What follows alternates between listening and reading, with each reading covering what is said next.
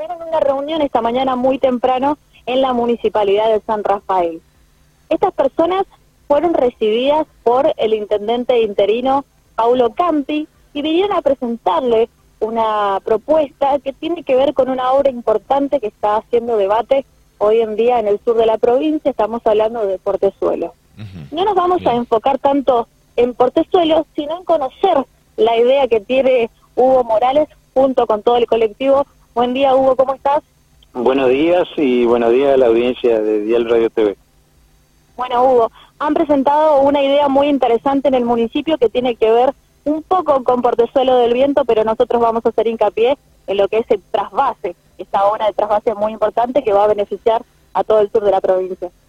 Sí, eh, nosotros acá con los compañeros presentes, en Sorosito, Pedro Jalí, y en representación de un colectivo más grande que se llama Primero la Patria, eh, acabamos de presentarle al intendente interino Paulo Campi y a la presidenta del Consejo Deliberante Mariana Abraham una propuesta eh, de utilización de los fondos que actualmente se cuentan para construir eh, Portezuelo del Viento para ante la discusión que se propone, que si el laudo, que si se hace la obra, no se hace la obra, nosotros creemos que la única manera de aprovechar eh, el recurso de este río que hoy no se utiliza, que es el río Grande, es a través de un trasvase.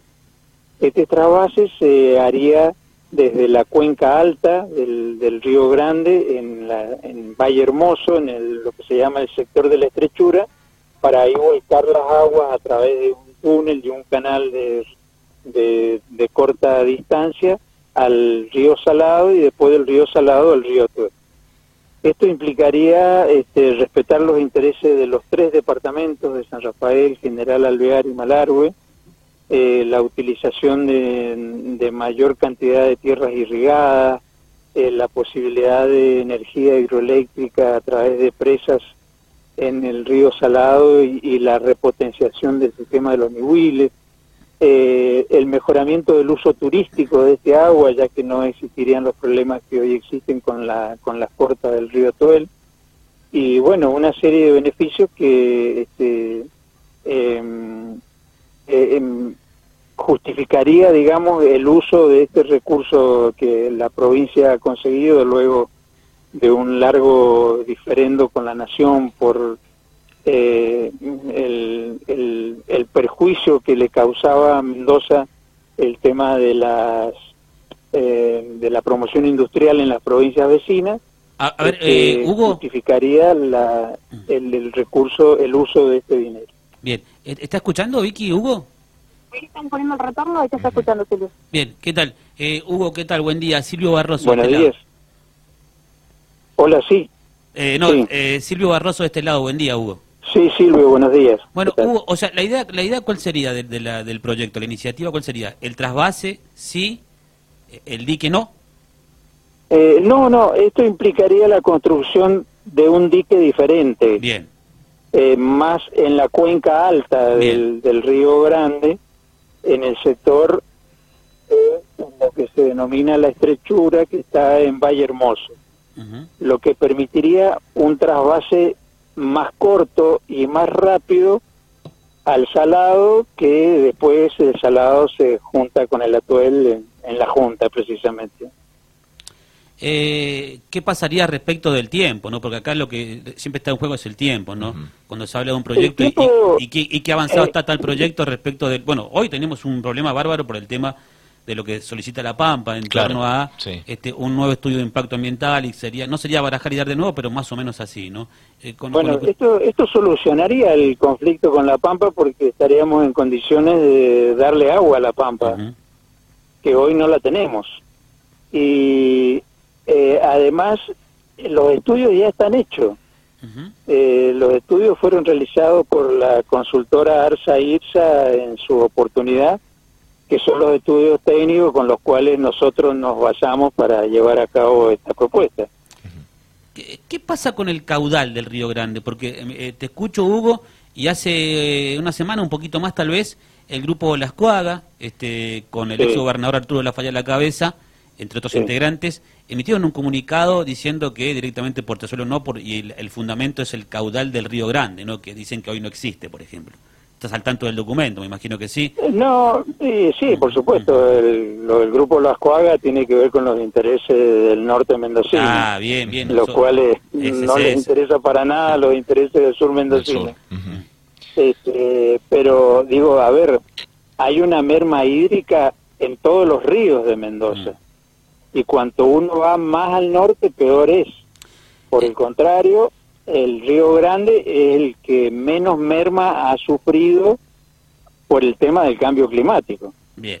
Sabes que el, el tema justamente, y está bueno esto que el, proyecto de ustedes, y al menos el planteo, ¿no? Respecto de este, de ver cómo se posiciona el sur en su conjunto, porque acá, si no, si se cae Portezuelo, seguramente, porque acá recordemos que hay una firma de por medio, un convenio de por medio que tiene que ser una obra hídrica. Tal cual. Y no te quepan dudas que va a ir para el norte, ¿no? Entonces acá hay bueno, una cuestión esto lo puede explicar acá mejor mi compañero Enzo Rosito, que como abogado este, conoce mejor algunos detalles del convenio y están así que si quieren les paso con él. Eh, Hugo, antes de, despedirte y agradecerte, eh, tenés que venir a la, radio vos, vos y Enzo y los que quieran venir. Eh, quiero hablar con ustedes del peronismo. Sí, cómo no, cómo ¿Ah? no. Hay que hablar del peronismo, de cómo ves el país, cómo ves la provincia. No hay problema. ¿Ah? Sí, sí, no hay problema. ¿Te parece? Después te, te y coordinamos. Vamos a, gracias, Hugo. Bueno, chicos, seguimos con Enzo Rosito, también integrante de este colectivo Primero la Patria, hablando un poquito también como abogado, eh, integrando este grupo el tema de la economía. Tenemos el dinero, no tenemos el laudo, no tenemos la obra, se pasa el tiempo, la, la obra que no quede para el norte, ¿verdad? Bueno, esto es lo que en el fondo está en discusión. Mm, a ver, eh, más allá de los argumentos que se dan, en realidad los intereses están divididos de ese modo. Eh, mm, contra la decisión de, en principio, que fue el acuerdo transaccional Nación-Provincia de destinar los fondos al sur de Mendoza, definir Portezuelo, que no fue casual, que fue una decisión por cuanto se reconoció que los principales perjuicios de la promoción industrial, que era el juicio que motivó este acuerdo, se había producido en el sur, este, bueno, esa decisión ha empezado a ser cuestionada eh, por distintos colores políticos. No hay eh, que sea tal o cual partido, no hay que sea tal o cual ideología, y usan hasta por ahí los mismos argumentos, pero en definitiva eh, lo que se busca es llevarse los recursos al Gran Mendoza.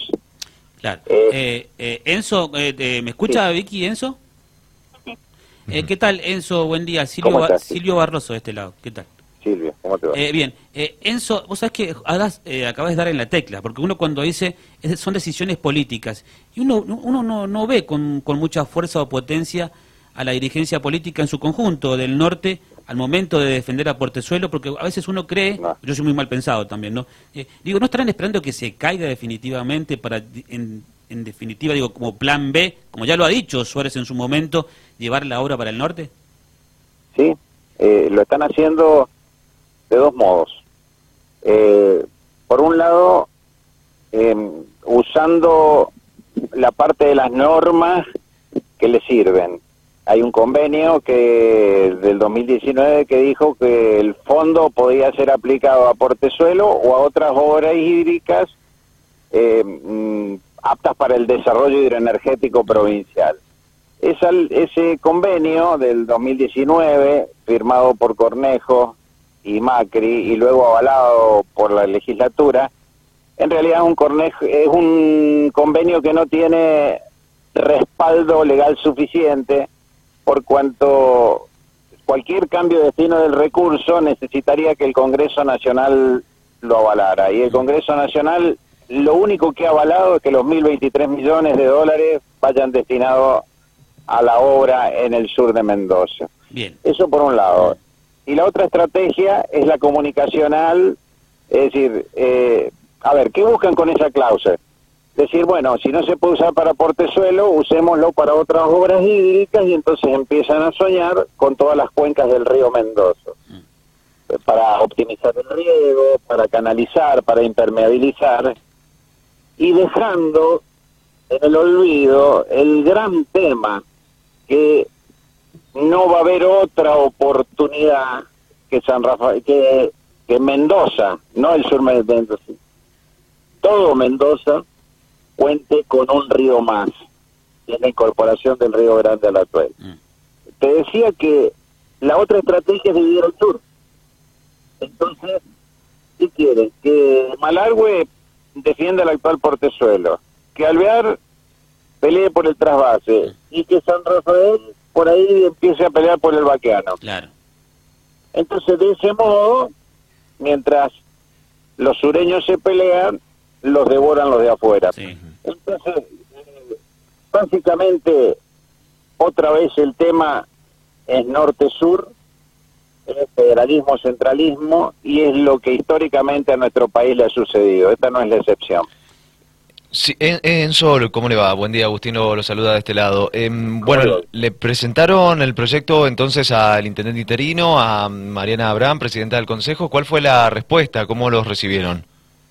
Muy bien, ha sido una charla, diría, con alto grado de profundidad. Eh, han compartido argumentos, visiones. Este, mm, a base de eso em, nos han alentado a avanzar hay consenso compartido en la necesidad de convocar, eh, digamos, al diálogo a todos los actores, eh, las instituciones, a todos los sectores sociales, para que en definitiva el reclamo que resulte tenga la debida licencia social que permita llevarlo adelante.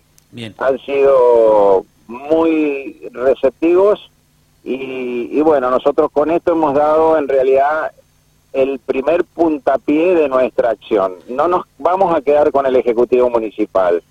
Vamos a ir al Consejo, vamos a ir a los legisladores, pero antes queremos sentarnos con la Cámara de Comercio, esa, la con la Cámara de Turismo, con la sociedad rural, con las universidades, la Facultad de Ciencias Aplicadas a la Industria, digo, la Universidad Nacional de Cuyo, la Universidad Tecnológica Nacional, ¿por qué no las privadas también? INTA, irrigación, etcétera, etcétera. No va a haber actor económico y social, no solo de San Rafael, sino del sur de Mendoza, que no se ha visitado. Y en un segundo paso, si nos va bien, eh, nos gustaría empezar también a conversar con algunos referentes de La Pampa que quizás pueden empezar a entender que esta es una solución que le convenga a la región y no solo a Mendoza. Bien, la última parte me parece que es la más positiva, ¿no? Porque de una vez por todas hay que zanjar diferencias y tomar el contacto de una u otra forma que no sea a través de los medios y largar dardos como se hace desde Mendoza a La Pampa o viceversa, ¿no? Este, porque esto es una historia de, vieja data y parece que nunca va a terminar. Gracias, Enzo, y gracias a Hugo. Eh, bien, con Hugo estamos trabajando fuertemente. Mm. Felipe Genovese mm es una persona que nos ha proporcionado con mucho rigor técnico información que a nosotros nos da la tranquilidad y el respaldo para saber que estamos hablando sobre realidades firmes. Eh, tenemos en ese sentido estudios y trabajos muy serios que avalan nuestro andar. Le mandamos un abrazo. Después nos vamos a juntar acá para hablar un poquito de política. Yo recién se lo decía Hugo, hay que hablar, hay que hablar del peronismo. Ustedes, no sé si están ahí haciendo algo más, no sé, pero eso lo vamos a profundizar después. Gracias, Enzo. Con todo gusto. Chao, chao. Gracias, Vicky. Bueno, chicos, ahí estamos en contacto. Entonces se hizo la presentación de esta propuesta de hacer entonces el trasvase que va a beneficiar a todo el sur de la provincia.